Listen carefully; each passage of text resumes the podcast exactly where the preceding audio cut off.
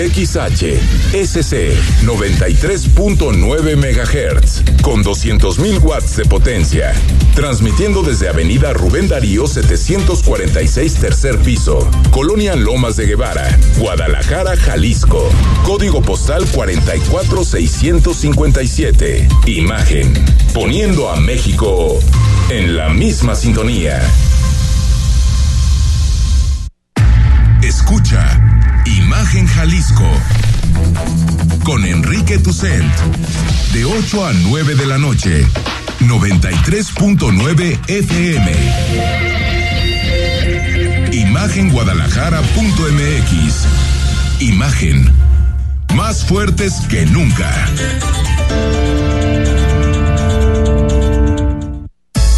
Twitter arroba Imagen Radio GDL Imagen más fuertes que nunca. Viernes 27 de enero, gracias por acompañarnos en Imagen Jalisco hasta las 9 de la noche. Opinión, análisis, información para terminar la semana como te gusta, conociendo de los principales temas que son noticia en Jalisco y a nivel nacional. Hoy sí lo tenemos puntual la cita. Rodrigo de la Rosa, ¿cómo estás? Enrique, qué gusto. Ya, ves, ahora no hubo compromisos más que Imagen Jalisco y aquí estamos a la orden. Ahí estamos, ahí estamos para comenzar. Primero, eh, queremos analizar, eh, nos vamos a, te vamos a ofrecer un programa con mucho análisis, mucho debate sobre, sobre temas que te interesan. Y queremos comenzar con una de, los, de las noticias que tuvimos esta semana, que fue la creación de una comisión en el Ayuntamiento de Guadalajara para analizar las decisiones que se han tomado en torno al predio de Iconia. Sabrás de este predio, lo has escuchado, se encuentra en la zona de Huentitán. Y el predio de Iconia se ha vuelto un problema, un conflicto político, no de esta administración, no de la administración de Lemus ni la de Alfaro, sino nos tenemos que remontar hasta el último sexenio panista en la zona metropolitana de Guadalajara, que fue encabezado por Alfonso Petersen Fara. Ha habido muchas polémicas. Se hicieron bien las cosas, la empresa está cumpliendo o no está cumpliendo. Era un terreno de propiedad municipal que fue entregado a privados para ser explotado desde hace 15 años. Y bueno, sobre todo las posiciones están bastante polarizadas entre Movimiento Ciudadano que gobierna el Ayuntamiento de Guadalajara, que gobierna el Estado de Jalisco, y la Universidad de Guadalajara, que reclama y que pide que ese predio vuelva a ser de propiedad municipal y que se haga un parque. Anunciaba el regidor de Agamo, cercano a la Universidad de Guadalajara, o más bien parte del grupo político de la Universidad de Guadalajara, Tonatio Grau Padilla, anunciaba así la comisión de investigación en el Cabildo.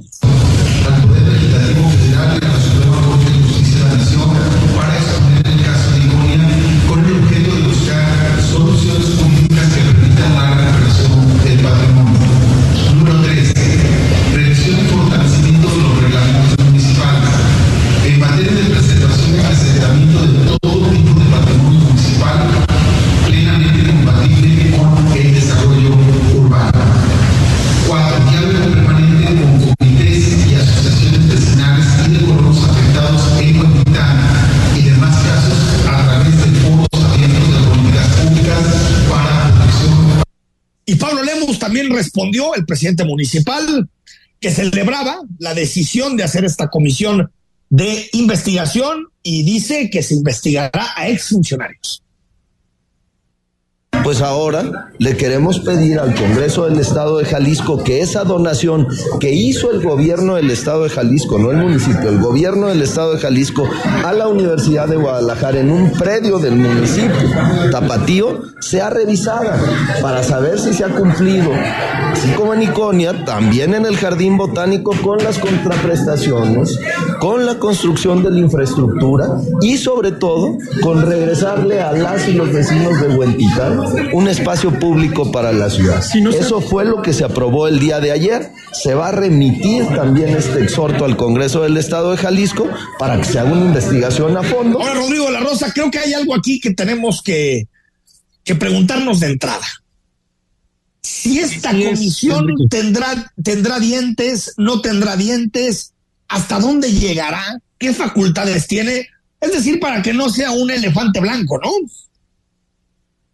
A ver, la, información que digamos pude recabar por, por fuera, lo que te dicen es que sienten que el acuerdo es bastante light, o sea, está ahí, em, formamos la comisión, pero realmente qué posibilidades hay de que un predio que está comprobado hasta decir basta es de, de una propiedad privada, no, Ya, ya no parte de una administración municipal. Y entonces lo que vimos en ese, en, en ese acuerdo de, de esta semana que derivó, o más bien, bueno, ya estaba planeada una sesión de, de, cabildo con una actuación de MC bastante peculiar porque me parece que se acercó mucho al morenismo grueso de la, de la Cámara de Diputados o del Senado de la República de ¿Y tú dónde estabas cuando? Y entonces iniciaron una repartición de culpas del caso Iconia,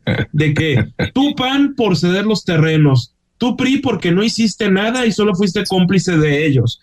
Y tú hagamos, regidor Donatiu Bravo, porque ahora se dan baños de pureza cuando siempre apoyaron el caso Iconia. Y en contraparte, el PRI, el, el PAN, hagamos, hablaban de, digamos, una cosa que les han dicho mucho al, llamado movimiento naranja también, que es inmobiliarios rapaces. Entonces no encontramos ni un punto, ni un punto medio en una sesión donde francamente lo que había era quién tenía la culpa y no qué se podía hacer al respecto. Yo soy de los que piensa, Enrique, sin ser un experto jurídico, evidentemente, que se puede hacer casi nada.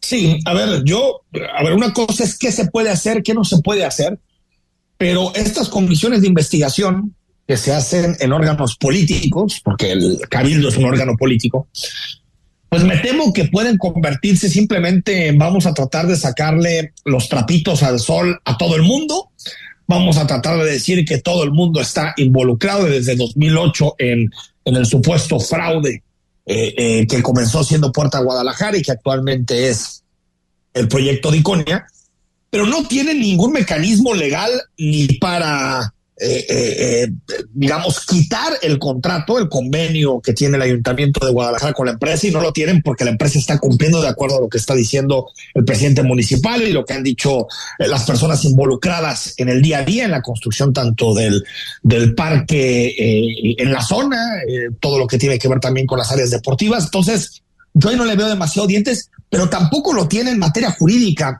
A lo que voy es, ¿No sería mejor, Rodrigo, y te saludamos al buen David Ricardo, no sería mejor que esto cayera, si hay corrupción o no hay corrupción, que esto cayera en el despacho del fiscal anticorrupción y que el fiscal anticorrupción le entrara a ver si existe o no corrupción, si existe eh, eh, contubernio con los empleados municipales, si hubo o no responsabilidad de funcionarios anteriores. Es decir, esto me parece que tiene más que ver con eh, tirarse lodo en materia política que en buscar eh, delinear las responsabilidades de lo que sucedió.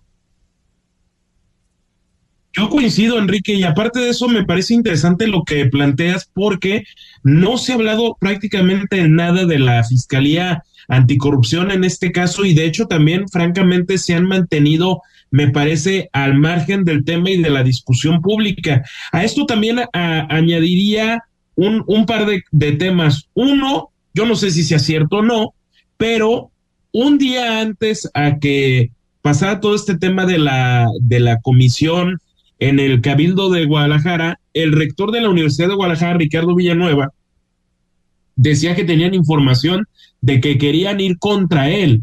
Recordemos que ya habían hablado de que iban a ir contra. Ya lo había dicho Villanueva, ¿no? Eh, exacto. O sea, no, no, no sabemos si esté ligado o no el tema, pero lo que se quiere decir es que habría una persecución política también en su contra a raíz de Eso es este especulación, que no va para ningún lado, es una especulación, tú lo has dicho. Y por otra parte, el predio de el disparate y la exigencia de que la Universidad de Guadalajara sí cumpla con ese jardín botánico. Recordemos que desde semanas anteriores habían dicho, bueno, se quiere un parque, nos olvidamos del proyecto de jardín botánico y en el predio de El Disparate, así se llama, lo, lo hacemos ese parque para que lo tengan los vecinos de Huentitán que legítimamente lo exigen. Entonces, sí, el disparate, el disparate, pues, si quieres para saludar a David, ¿qué sucederá? El, dispara, el disparate se ha debatido desde hace muchísimo tiempo, incluso fue una de las posibles sedes en su momento para, para las villas eh, panamericanas que se terminaron construyendo en el, en el Bajío, en el poniente de Guadalajara. David Ricardo, ¿cómo ves todo esto? La comisión de investigación sobre Iconia, lo que está pasando en el ayuntamiento, ¿le ves futuro a una comisión de estas características? Yo creo que sí es importante que haya responsabilidades y que se deslinden las responsabilidades políticas, eh, porque a pesar de que el tema de Iconia está muy enredado, yo creo que sí las responsabilidades son muy distintas. Eh, en el 2008, eh, ya sabemos todo lo que sucedió, podrá discutirse que, que, se haya cambiado la vocación de esa sección de la ciudad que pues tiene ciertas cualidades ecológicas y que se haya decidido urbanizar, pero la realidad es que se hizo bien, entre comillas. Se crea el fideicomiso, eh, se amarra con los privados que se entreguen una serie de obras. Y yo creo que el momento eh, clave, el gran nudo de Iconia, viene en el 12 eh, con, Paco Ayón, porque ahí es cuando de forma completamente ilegal, completamente irregular, se transfieren las obligaciones a hotelera, eh, a, operadora hotelera de Salamanca. Y lo más importante es que no pasa por el pleno del cabildo del ayuntamiento. Eh, y yo creo que sí es importante que políticamente se diga quién es el gran responsable o quiénes son los grandes responsables desde la autoridad superior hasta los funcionarios de segundo nivel en todas estas eh, irregularidades. Ahora, eh, sobre eh, la, vía jurídica, pues el propio Francisco Ayón eh, ya está fuera de, prisión por, por, todos los temas eh, que traía. Eh, también yo, yo, creo que ha sido un apretón el que le dieron nada más a Francisco Ayón y ya está fuera. Es decir, hemos visto de cierta forma un uso político de la justicia, lo cual me parece peor. Yo sí preferiría que haya una comisión política de investigación a que nada más haya un apretón eh, jurídico y después ya se les deje a los responsables libres. Sí, pero a ver, ahí hay que hacer dos diferencias. ¿eh? Sigue su procedimiento. ¿eh? Lo que está es, no está libre, está llevando su proceso en arraigo domiciliario, no está en arraigo domiciliario. Y qué bueno, ¿eh? yo estoy en contra de la prisión preventiva, en contra, eh, a menos de que exista un grave riesgo de que se fugue. Eh, me parece que es la prisión preventiva, casi ningún caso, tal vez feminicidas, secuestradores, no sé pero casi en ningún caso la prisión preventiva es, solución de nada. Y sobre el asunto de la responsabilidad política, lo que, lo que no sé es, eh, David Illacias, un relato de, de lo que ha pasado, pues qué responsabilidad política falta por delinear. Ya sabemos quién los entregó, quién renovó el contrato, quién hizo las adecuaciones, quién fue apretando la empresa, quién no cumplió al momento de eh, eh, pedirle, particularmente en el periodo de Ramiro Hernández y también en el periodo de Aristóteles Sandoval, de pedirle las contraprestaciones a la empresa. Es decir, a mí me parece que es más una estrategia en donde lo que dice el alcalde Lemus es, voy a meter a todos al baile entre ellos a Villanueva, ¿no? Porque estuvo en una administración, fue jefe de gabinete, estuvo con Aristóteles Sandoval y al PAN y al resto de actores políticos. Y por otro lado, la UDG dice, me conviene esta comisión porque mantenemos el tema de Iconia vivo como debate en la opinión pública, pero me parece, David, que las responsabilidades políticas de quienes tomaron las decisiones en torno a este predio ya las conocemos. O sea, no, no nos pueden dar información nueva sobre este tema.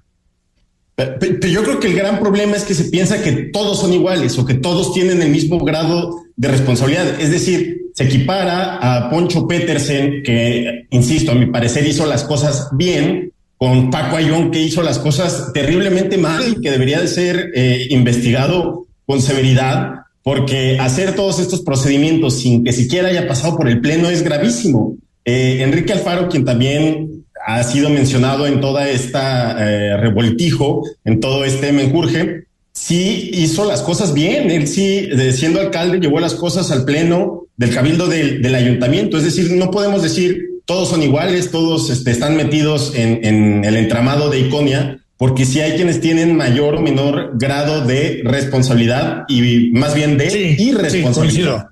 Ahora, lo que no sé si eso lo debe definir una comisión de investigación o un juez. Ese es el tema. Sí, lo, que yo decía es que la justicia yo creo que ha tenido un sesgo mm, político en Jalisco. Recordamos el apretón a Miguel Castro, insisto, lo, de Ayón, que sí, no, no es que se le haya exonerado, pero pues fue eh, la imagen mediática de que Paco Ayón entra en prisión, después sale a, libertad. Y, pues recordemos el caso más reciente, lo, de los eh, estudiantes. O sea, yo preferiría no involucrar a la justicia en mm. temas políticos. Es, es, muy complejo. Yo, yo, sabes, yo me decanto por, por una comisión de investigación política, pero bueno, o sea, lo importante es que los responsables se hagan cargo de sus acciones. Sin duda, sin duda. Rodrigo de la Rosa. No, nada más a, a, todo esto que ya, que ya discutían, no podemos olvidar algo que también ha sido central en el decir lemusista y de sus más cercanos en la administración, que es que la gente de Iconia, que ahorita están en otra batalla por librar lo que fue la clausura de, su predio también hace unos días, pues dicen que han estado cumpliendo con el polideportivo, con el otro parque, es decir, si están cumpliendo con las obras, en caso de que así lo estuvieran haciendo, y parece indicar por las imágenes que ha mostrado el gobierno municipal, es así, ¿por qué insisten en la recuperación de un predio? O sea, ahí ya das un mensaje también muy negativo, ojo, a las inversiones eh, privadas, más allá de si está bien o está mal que haya sido un parque, porque muchos dicen, es que está defendiendo el parque de Huentitán, cuando en realidad ese predio no fue concebido de origen para ser un parque. Sí, no, no, no, no, es cierto. No, no olvidemos. Ahora, eso y, y, pero es que creo que aquí hay distintas dimensiones del debate, por eso decía David lo de, la, lo de las responsabilidades políticas, ¿no? De, de este tema. Entiendo que esta comisión difícilmente tendrá las prerrogativas, cada quien va a vender como quiera el tema de la comisión, pero difícilmente va a tener la prerrogativa para poder suspender el contrato de asociación con, con, la empresa. Lo que sí es saber cuál fue el grado de involucramiento de cada uno, dónde llegó, cuáles fueron los contratos, quién hizo bien, quién hizo mal. El problema es que me parece que por la polarización en la que vivimos y las opiniones distintas de uno y otro, más que llegar a verdades o certezas en torno a este tema, vamos a llegar a posiciones políticas de cada uno y eso me parece que puede, pues, eh, incluso hacer más eh, difícil de entender todo lo que hemos vivido en torno a este predio. Pues hasta aquí el análisis sobre la comisión que se aprobó en el Ayuntamiento de Guadalajara, dará resultados o no, eso solo el tiempo lo dirá. Vamos al corte y cuando regresemos, el INE, que fue el gran tema de la semana, sobre todo como terminó con, pues digamos, revelaciones fuertes sobre palabras que dio el secretario de Gobernación, donde pide destazar al Instituto Nacional electoral. Al corte y cuando regresemos, seguimos con todo el análisis, la opinión y la información en Imagen Jalisco. El análisis político a la voz de Enrique Tucent en Imagen Jalisco. Regresamos. Yo tramité mi INE en México. Y yo en el extranjero. Mi INE es muy confiable porque tiene elementos que la hacen muy segura y es gratuita. La mía también. Con mi INE puedo votar, identificarme y hacer trámites bancarios en todo México. Con la mía también. Si tienes algún familiar o amistad que viva fuera del país, recuérdale que la INE del extranjero tiene el mismo valor que la de México y es válida para votar, identificarse o hacer cualquier trámite en territorio mexicano. Mi INE es mi voz en México. Y en el extranjero. En Hospital Ángeles del Carmen queremos un México lleno de vida. Si te perdiste la entrevista del papel de la patología quirúrgica en un hospital con el doctor Alfredo Ávila Toscano, escúchala en Spotify en cualquier momento. Imagen Jalisco. En Hospital Ángeles del Carmen queremos un México lleno de vida. Nadie te cuida como nosotros. Si este año nuevo tu objetivo es bajar de peso, aumentar músculo y lograr tu mejor versión, te invitamos a vivir la experiencia Stamina con un programa de entrenamiento funcional en donde entrenarás de verdad con entrenadores profesionales y calificados para ayudarte a lograrlo. Pregunta nuestras promociones para este enero y sigue las redes sociales arroba stamina.gdl. Agenda tu clase gratis al 33 10 68 48 09. ¿Las aves son parientes de los dinosaurios? Un mexicano inventó la tele de color.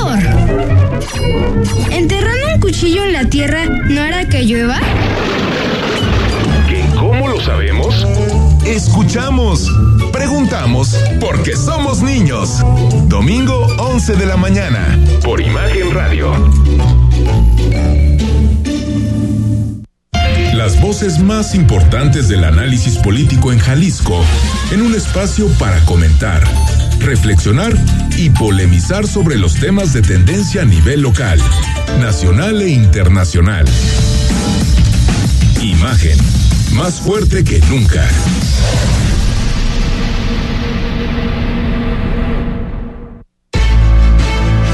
Estás escuchando Imagen Jalisco con Enrique Tucent. Facebook, Imagen Radio Guadalajara. Imagen, más fuertes que nunca. Estamos de regreso en Imagen Jalisco. Recuerda que estamos conectados también a través del podcast Métete a, a Spotify, califícanos, nos da mucho gusto saber que hay mucha gente que se toma el tiempo de escucharnos, de, de, de oírnos y también de calificar, de suscribirse al podcast y eso, pues de alguna manera eh, eh, eh, nos, nos, nos da gusto porque también sabemos si te gusta o no te gusta la programación que todos los días te ofrecemos en imagen. Jalisco. El consejero presidente del INE, Lorenzo Córdoba, arremetió ayer contra el plan B de López Obrador al asegurar, escuche bien, que dicha reforma busca destazar al INE. Así lo dijo. Hoy sabemos que se siguió la instrucción desde el poder de destazar al Instituto Nacional Electoral. Esta orden la habría dado directamente quien es el secretario de Gobernación, Adán Augusto López. Esto es lo último que sabemos de una batalla abierta, ya frontal, ya sin simulaciones, entre un presidente de la República que quiere destruir al árbitro electoral y un árbitro electoral que se defiende como puede y seguramente con los únicos mecanismos que tiene a su alcance, que en este momento son los amparos, las acciones, eh, las controversias en contra de esta, de esta ley, en contra del plan B, que seguramente será realidad en algunos días, porque el próximo primero de febrero, miércoles, las y los diputados, las y los senadores regresan a los periodos ordinarios de sesiones. En esta semana el presidente dijo, ya chole con eso de que el no se toca, sobre todo porque están anunciando más manifestaciones en contra del plan de López Obrador. ¿Por qué le van a defender al INE si ganaron, si el INE no se toca? A lo mejor Claudio y los machuchones están pensando en eso, ¿no? En hacer una marcha para defender a García Luna y sacar ahora como este, excusa de que el INE no se toca. Chole.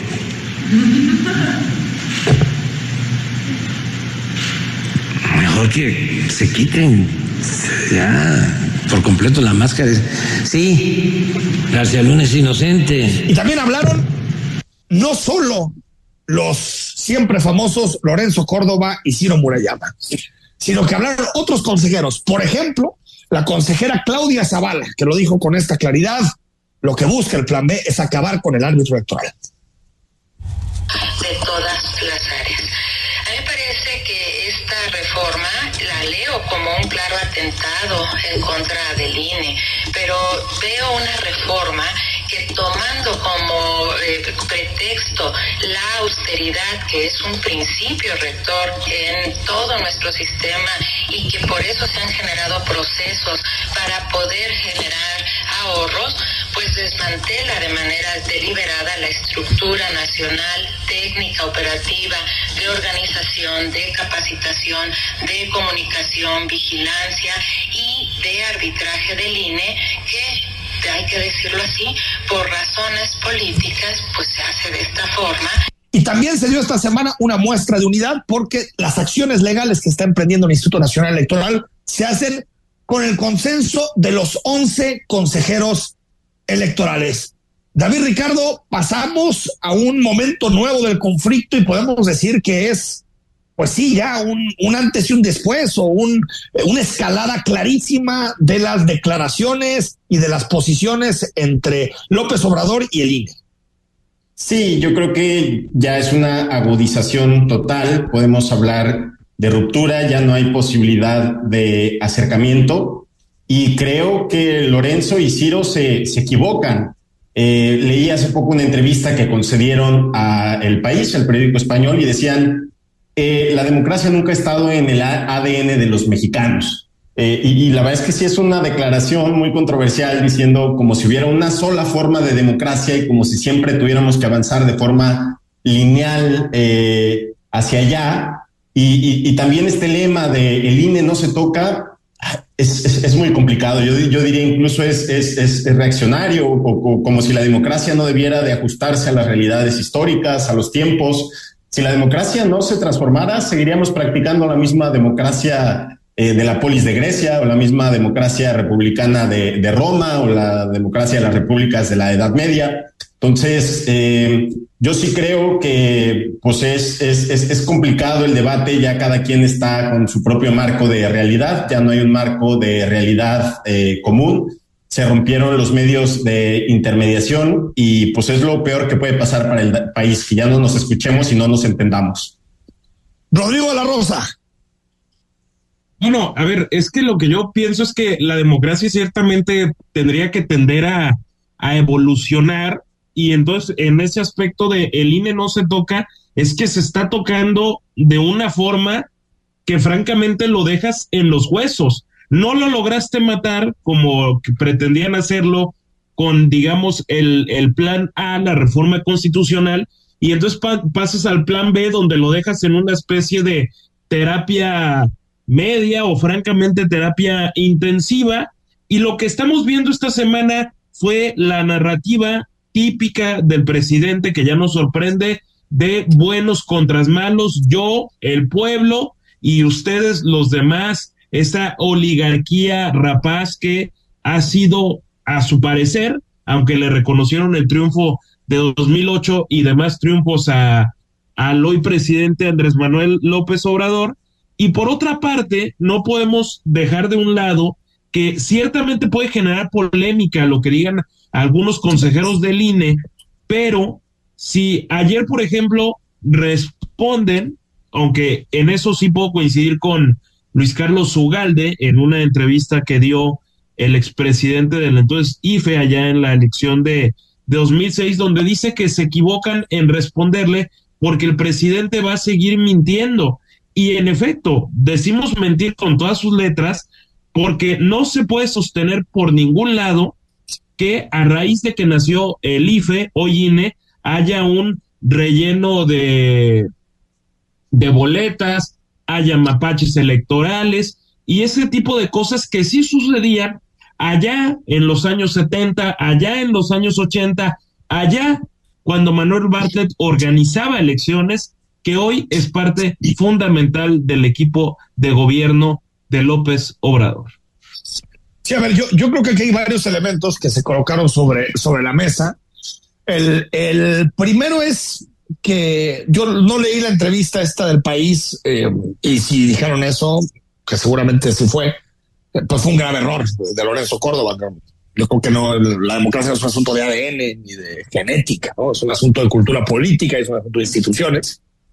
Pero a veces me parece que cuando se juzga a, Ciro Murayama, a Lorenzo Córdoba, se les juzga con anécdotas, como este tipo de cosas, ¿no? Si escribieron un libro, bueno, sí, sí, no, puede estar a favor, puede estar en contra, pero me parece que, que no es, no es nada grave ni nada fuera de la, de la, de la realidad, ni nada que ponga en riesgo ni la democracia, ni la imparcialidad del árbitro electoral, pero se olvida todas las estrategias que ha seguido el gobierno de México para asfixiar al INE. Se olvida, es como si fuera pecata minuta que les abrieran procesos penales, denuncias, procesos de desafuero en el Congreso, una operación de acecho constante contra los consejeros, constante desde todos los puntos de vista, amenazando con la unidad de inteligencia financiera, amenazando con procesos que realmente pues ponen al árbitro electoral un entredicho eh, fuertísimo por cualquier decisión que tomen y todo porque se atrevieron a que se aplique la ley en los procesos electorales porque en ningún momento han rebasado ninguna de sus de sus facultades. Entonces, cuando dices, bueno, pues sí, dicen una declaración mal, pues sí, mal hecho. Pero pensar que eso tiene algo que ver con la estrategia que ha tenido Morena y el presidente de la República para destruir el árbitro electoral, me parece que es sacar las cosas por completo de contexto. Ahora, lo que nos dicen todos los estudios, lo que nos dicen todas las experiencias internacionales, es que hay dos formas que siguen todos los autócratas para destruir a la democracia. Y eso es un caminito que está hecho. Uno, conquistar y controlar el Poder Judicial.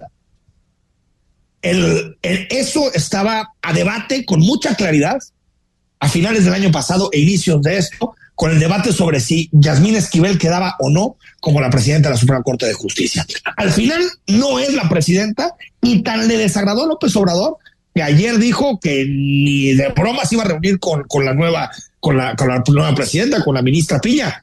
¿Por qué? Porque no es de él, porque no es Saldívar y porque no es Esquivel. Se logró contener eso a través de escándalos mediáticos que terminaron dificultando eh, el hecho de que Yasmín Esquivel llegara a presidir la Suprema Corte de Justicia de la Nación. Y el otro es controlar el árbitro electoral. Eso se ha hecho en América Latina prácticamente en todas las autocracias, en todas. Controlar el árbitro electoral para que sea muy difícil quitarle el poder a quien gobierna. La estrategia está ahí. Y me parece que lo que han hecho Ciro Gómez Leiva, Lorenzo Córdoba y lo que hacen el resto de consejeros de línea en este caso, me parece que es eh, eh, defender a un árbitro que nos ha demostrado durante muchos años que es capaz de garantizar nuestros derechos, nuestros derechos políticos y que nuestros votos van a contar. Por lo tanto, sí podemos criticarles un exceso de protagonismo, que a veces se pasan de lengua, que no, pero me parece, David, que en el fondo del asunto, lo que están haciendo es proteger algo que en México hemos construido con muchísima dificultad en los últimos, ¿qué te gusta? 30 años. Sí, estoy completamente de acuerdo y para matizar mi declaración que hice hace unos segundos, a ver, yo estoy totalmente en contra de la reforma o de la contrarreforma del presidente para desbaratar al INE. Lo único que creo es que la élite política, como notoriamente lo son eh, Murayama y Lorenzo, no han entendido tal vez el, tiempo, la realidad política que vivimos. Hay un encono, una furia, una rabia muy grande de grandes sectores de la población en contra de la élite. Quiero decir, de los científicos, de los intelectuales, de los legisladores, de los funcionarios.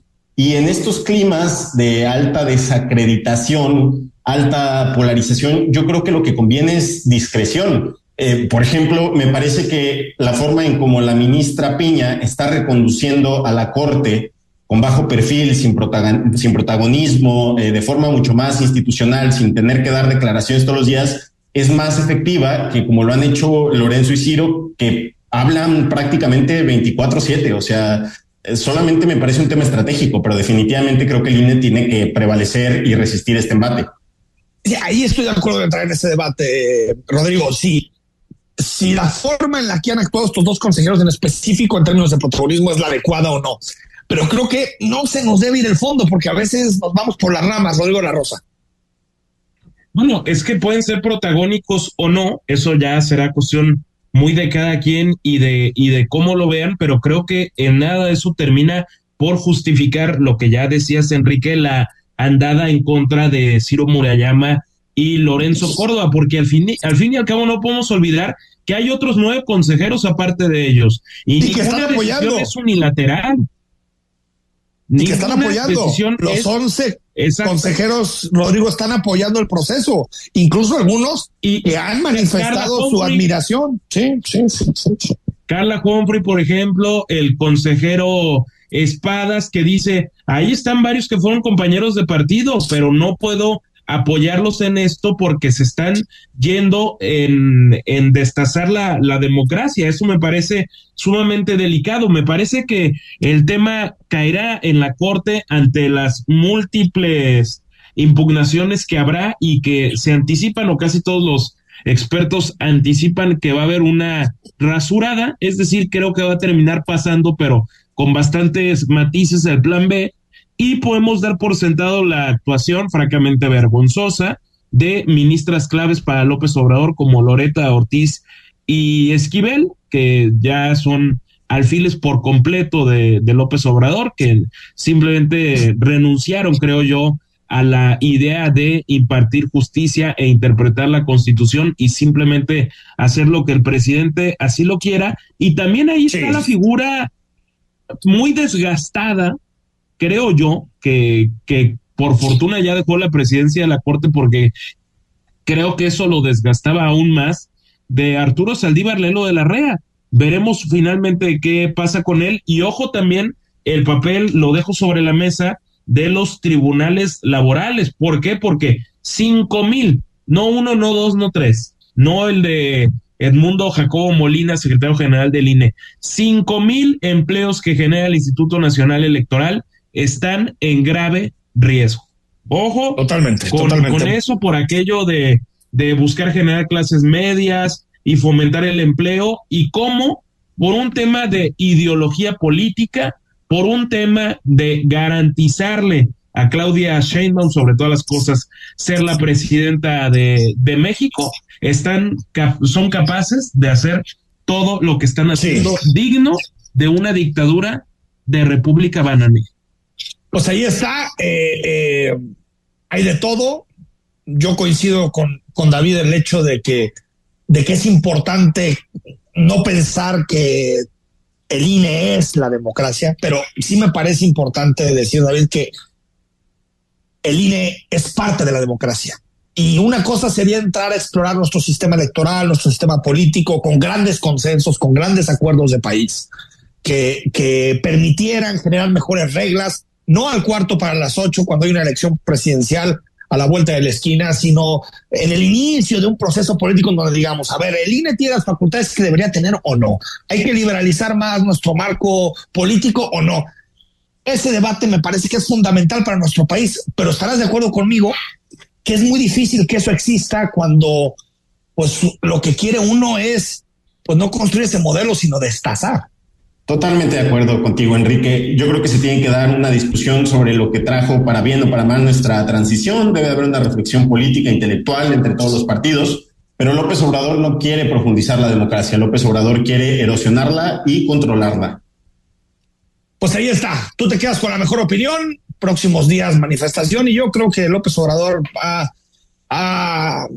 tiene menos cálculo de lo que se cree en este tema. Creo que se, le está empezando a ir de las manos este asunto porque le está generando un sentimiento de identidad política a muchas personas la defensa del INE y eso puede activar a la oposición de cara no solo a 2024, sino también a las elecciones estatales del 23. Al corte y cuando regresemos, de la mano del sommelier Rodrigo de la Rosa, repasamos la semana con las frases de los principales protagonistas y más adelante cerramos con Chile. Quédate, estamos en Imagen Jalisco, ya es viernes. El análisis político a la voz de Enrique Tucent en Imagen Jalisco. Regresamos. La información debe ser actual y debe transmitirse. Tiene que llegar cuando se necesita. Imagen informativa con Patricia Rodríguez Calva. Domingos, 7 de la noche. Imagen Radio. Poniendo a México en la misma sintonía.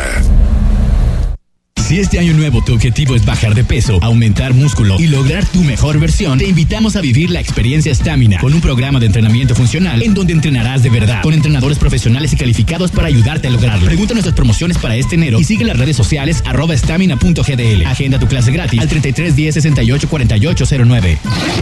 ¿Qué quieren los mexicanos para su retiro? Tener una casa, en una playita, siendo viejo, cuidar a los nietos. ¿Y sabes cómo te vas a mantener en tu retiro? Eso sí no lo había yo pensado. Pues ahí sí ya me agarraste en curva. Que mis hijos me mantengan. ¿Sabes quién te puede mantener en el futuro? Yo. Pues yo. Tú. Y para hacerlo, cuentas con tu cuenta Afore. Ahorra desde hoy para que tus sueños se hagan realidad. Visita www.gov.mx diagonal consar. Gobierno de México. Living in Mexico. Sábados y domingos en punto de las 7 de la mañana. Con Ana María Salazar. La información precisa de la semana. Análisis y entrevistas en un formato diferente. Completamente en inglés. Living in Mexico. Saturdays and Sundays at 7 a.m. With Ana María Salazar. Imagen Radio. Poniendo a México en la misma sintonía. Las voces más importantes del análisis político en Jalisco en un espacio para comentar, reflexionar y polemizar sobre los temas de tendencia a nivel local, nacional e internacional. Imagen, más fuerte que nunca. Estás escuchando Imagen Jalisco con Enrique Tucen. Instagram, arroba Imagen Radio GDL. Imagen, más fuertes que nunca. WhatsApp 33 15 63 81 36. La próxima semana te tenemos librito. Casas en el cielo, un texto de Febronio Satarain. Si quieres escuchar de qué se trata, métete al podcast de este jueves de ayer, 26 de enero, y puedes escuchar un poco la trama de esta novelita que nos dejó Carlos López de Alba, que se ve interesante, una novelita corta, noventa y tantas páginas, a gusto para echártela este fin de semana con un buen cafecito. Rodrigo de la Rosa, antes de entrarle a las frases de la semana, por favor, dame un número Sí. del 1 al 74. Venga, a ver, ahora se va y se corre con el 63, Enrique. 63 es Mario Alberto Rosas Díaz. Te mando un abrazo, te llevas un librazazazo. El dilema de Penélope de Jorge Cepeda Patterson. Yo tuve la posibilidad de echármelo estos días y la verdad es que es para disfrutar. Es un libro que te, que te cautiva, que te atrapa y no lo quieres soltar. Por lo tanto, felicidades y el equipo de Imagen Jalisco se va a poner en contacto contigo en los próximos días. Rodrigo, ¿con qué nos vamos? Vamos comenzando con frases. Bueno, Enrique David, preguntarle si ustedes están a gusto con Augusto. Y es que un grupo de futbolistas que querían celebrar el cumpleaños de Adán en enero, aunque es en septiembre, dicen estar a gusto. Ah, y que por cierto, lo hicieron con convicción. Hola, Dan Augusto, aquí Lili Telles. Te mando un saludo para que se te pase el disgusto. Ya en mi gobierno, tú y tu jefe se van a llevar un susto. Pues qué tal, y Lili Telles también le dejó un recadito a, a Augusto, ¿no? Exactamente, ahí en la colita escuchábamos a Lili Telles que dice, yo espero que no, con todo respeto, va a ser la próxima presidenta de, de México, pues que le va a sacar un sustito a Augusto, ni ella se la creyó. No, nomás a mí, al Ayun no me lo toquen o yo me retiro del, del programa, ¿eh? Es así, es una- una linda Ah, ya salió, ya. Tú eres, tú eres la You Lover, entonces. De toda la vida, por supuesto. De toda la vida. Ah, y hasta cuando le decían la culpa es de la Yun. Sí, yo, yo ahí lo apoyé, yo, yo Sí. aguanté. Te aguantaste vara. En los peores momentos del buen, Oye, pero del buen Layún. si no hubiera fallado aquel penal en do- si hubiera fallado aquel penal en 2013, quién sabe qué historia hubiera sido, ¿verdad? Contra, contra el azul, dices, ¿no? Con el Cruz Azul, ¿cómo no? Sí, Exacto. digo, ya Exacto. llevaba ventajita el, el- el América, ¿sabes? Pero sí, ciertamente él metió el del, el del triunfo de ese histórico campeonato. Bueno, Ahí está, ahí está la se- sacaste de la cueva a los americanistas, pero está bien, Rodrigo La Rosa. No pasa nada. Oye, a ver, es una vergüenza lo de la ministra Esquivel, de un morenista cercano a Monreal, pero al final un morenista, ¿no? Alejandro Armenta y su reflexión en torno a la ministra pirata. resolución judicial de la ministra, si no tiene título, va a tener consecuencias jurídicas graves. La ministra debe reflexionar. Alguien que se ostenta con un título profesional con este tipo de características debería de reflexionar. Debería reflexionar. La ética y la moral deben ser rescatados, deben de ser inherentes a la política. Es vergonzoso. Pues creo que de, de Morena es quien ha hablado más claro en torno a este tema, ¿no, David? Sí, me parece bien que empiece a haber algo de movimiento dentro del oficialismo en contra de, de esta sinvergüenza. Sí, pues sí, a ver si, si sucede algo. Me parece que ya el tema está terminado. Estoy un poco en la cancha de la, de la UNAM, pero creo que va a ser difícil que, que la ministra dé un paso al costado. Y ya hablo ya al autor, lo del INE, aunque parece que le encanta hablar todos los días de él. Exactamente, yo me remonté al de los autores del Ya Chole con tus quejas de los priistas. Ahora sí, ya Chole contra con que el INE no se toca, no estén fregando, hago lo que yo quiero, porque el Estado soy yo. Disfruten al presidente de México. ¿Pero qué le van a defender al INE si ganaron? Si el INE no se toca.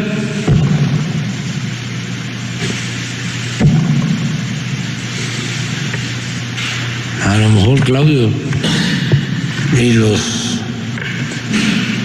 machuchones están pensando en eso, ¿no?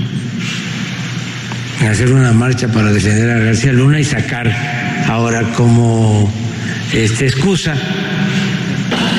de que el INE no se toca. Ya. Chole.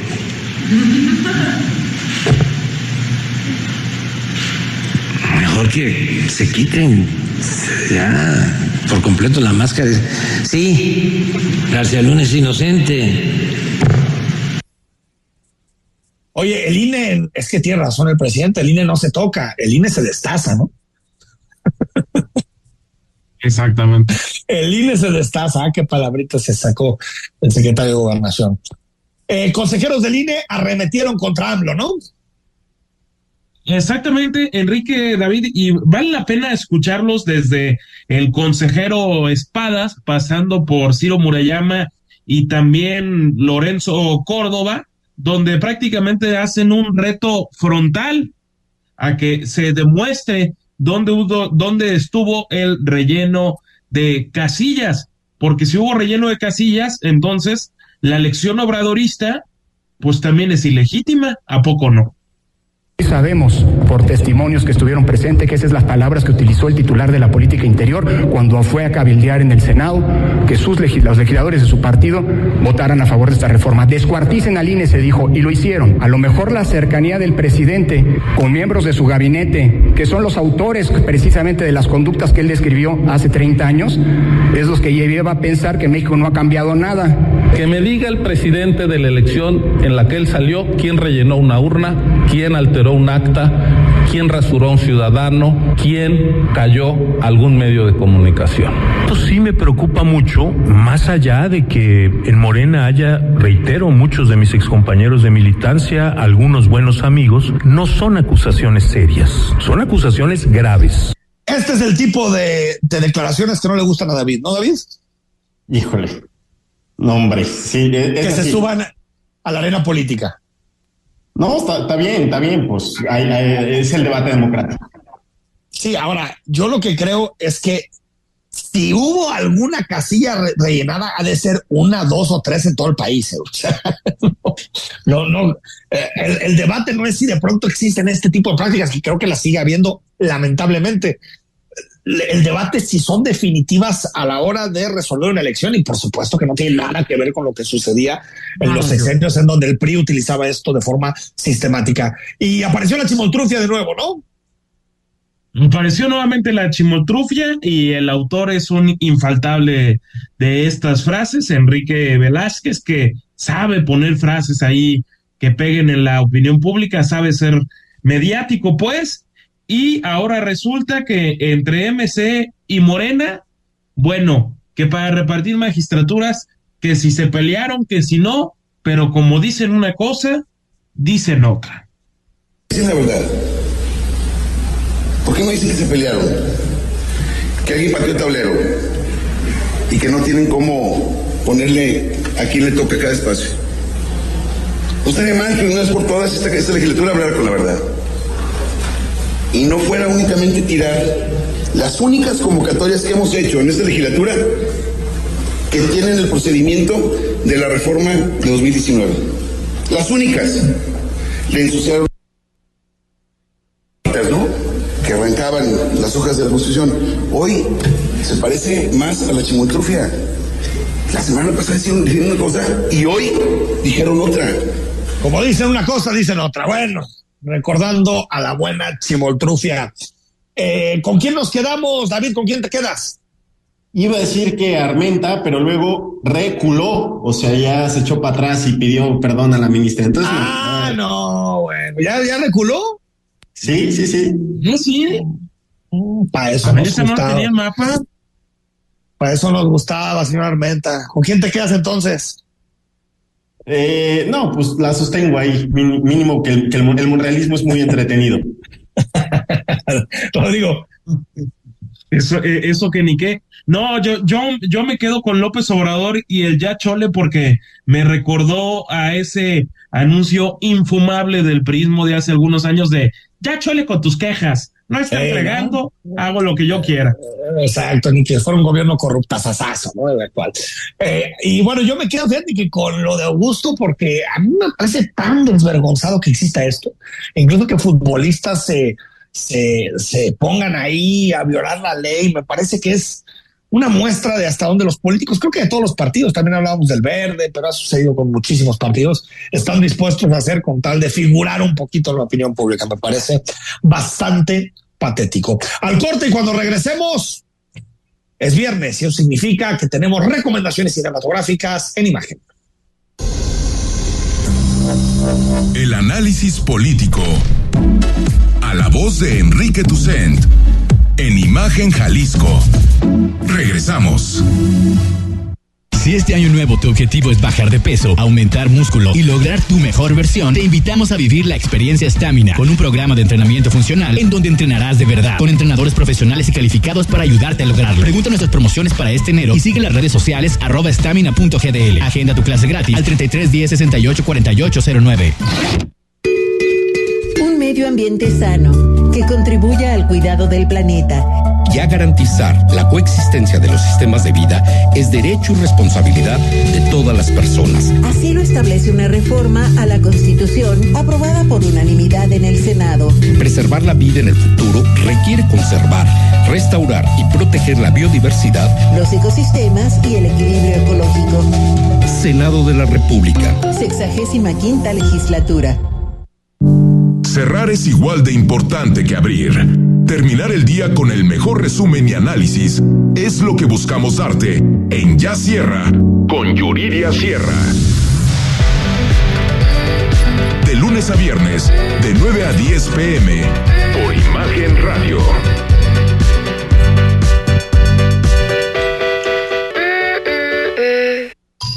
Estás escuchando Imagen Jalisco con Enrique Tucen. Twitter, arroba Imagen Radio GDL. Imagen, más fuertes que nunca. Viernes, Enrique Vázquez nos da propuestas cinematográficas que ver este fin de semana. Tocayo, adelante, muy buenas noches. Saludo con gusto, Tocayo, a ti y a tu auditorio. Ya estamos listos para recomendaciones para ir al cine. Y conforme se acerca la ceremonia de entrega de los Óscares en el mes de marzo, ya muy próximo, estaremos recibiendo poco a poco las películas cuyas nominaciones se anunciaron este martes 24 de enero, como Los Fabelman, la más reciente película de Steven Spielberg, donde el director plasma una autobiografía más o menos apegada a la realidad a su realidad y a sus deseos. Es eh, una de las 10 nominadas para mejor película, junto con otras seis nominaciones, y en ella eh, están actuando Paul Dano y Michelle Williams, junto con Seth Rogen y el mismísimo director David Lynch, que lo van a identificar, aparece ahí en los últimos minutos de la película, la cual cuenta la historia de una familia de Arizona en donde la madre es una mujer soñadora y cariñosa, interpretada por Michelle Williams, y el padre es un hombre de ciencia analítico que regularmente cambia de New Jersey a Arizona, California, es decir, eh, por su trabajo tiene que estar cambiando a los diferentes estados de la Unión Americana y que tiene que ver con incipientes computadoras en los años 60. Vemos al joven Sam Fabelman como alter ego de Steven Spielberg, como el pequeño genio y admirador del cine, que desde eh, muy chico y con una cámara casera de cine armó sus propias secuencias e historias mientras su familia entra en un proceso difícil de desunión y de separación y otras crisis que afronta a través y mediante sus cortas películas. Los Fabelman muestra de manera honesta, sin grandes melodramas o magnificaciones, el motivo las causas del amor cinefílico de Steven Spielberg de una manera ágil, entretenida y narrada magistralmente como él solo podría hacerlo. Los Fabelman está ya en la cartelera comercial de Guadalajara y por supuesto en la cineteca de la UDG. Para quienes buscan cine de época se estrenó este fin de semana Corsage, la emperatriz rebelde de eh, Marie Kreutzer con Vicky Krieps quien interpreta estupendamente a Isabel de Baviera, también conocida como Sisi o emperatriz Isabel de Austria, hace finales del siglo XIX y aunque la película se centra entre 1877 y 1878 en donde Sisi justamente tenía 40 años y ya estaba fastidiada de las convenciones sociales estrictas de la época, pues que fomentaban el machismo, la hipocresía y las incómodas vestimentas femeninas que tenían como base el uso del corsé. La historia narra irreverentemente algunos de los atrevimientos, entre comillas, de Isabel de Austria, la emperatriz rebelde del título, con ciertos anacronismos que la alejan del espíritu solemne que casi siempre tienen las películas que cuentan biografías de personajes de la realeza, haciéndola muy entretenida, muy ágil y alineándola, por supuesto, a los aires feministas que por fortuna soplan en nuestros tiempos. Corsage, la emperatriz rebelde, está también desde ya en los cines de Guadalajara y también en la cineteca de la Universidad de Guadalajara. Tocayo, hay que ir al cine, aquí te dejo, les dejo este par de propuestas, nos escuchamos el próximo viernes y mientras tanto, platicamos en Twitter, en donde me encuentran como arroba Enrique Vázquez-bajo. Gracias, muy buen fin de semana. Hasta aquí llegamos. David, ¿ya se acabó la Australian Open o no? No, va Tsitsipas contra Djokovic. Obviamente vamos con el griego. Aquí jamás vamos a apoyar al, a, a, a Nola. A las antivacunas, a las antivacunas. Exactamente. Ya somos dos. Oye, pues ¿cuánto dura la Australian Open? Casi como las Olimpiadas, ¿o qué? No, pues es, es un gran slam, de eso se trata. Ahí está, ahí está. Que lo disfrutes. Buen fin de semana, Rodrigo La Rosa. Excelente fin de semana, que vengan los, los tequilitas, tequilitas, que ya es Venga, viernes. Son merecidos. Yo soy Enrique Tucen, próximo lunes estamos totalmente en vivo en imagen a partir de las 8 de la noche. Muy buenas noches. Escucha Imagen Jalisco con Enrique Tucent de 8 a 9 de la noche, 93.9 FM. Imagenguadalajara.mx Imagen. Más fuertes que nunca.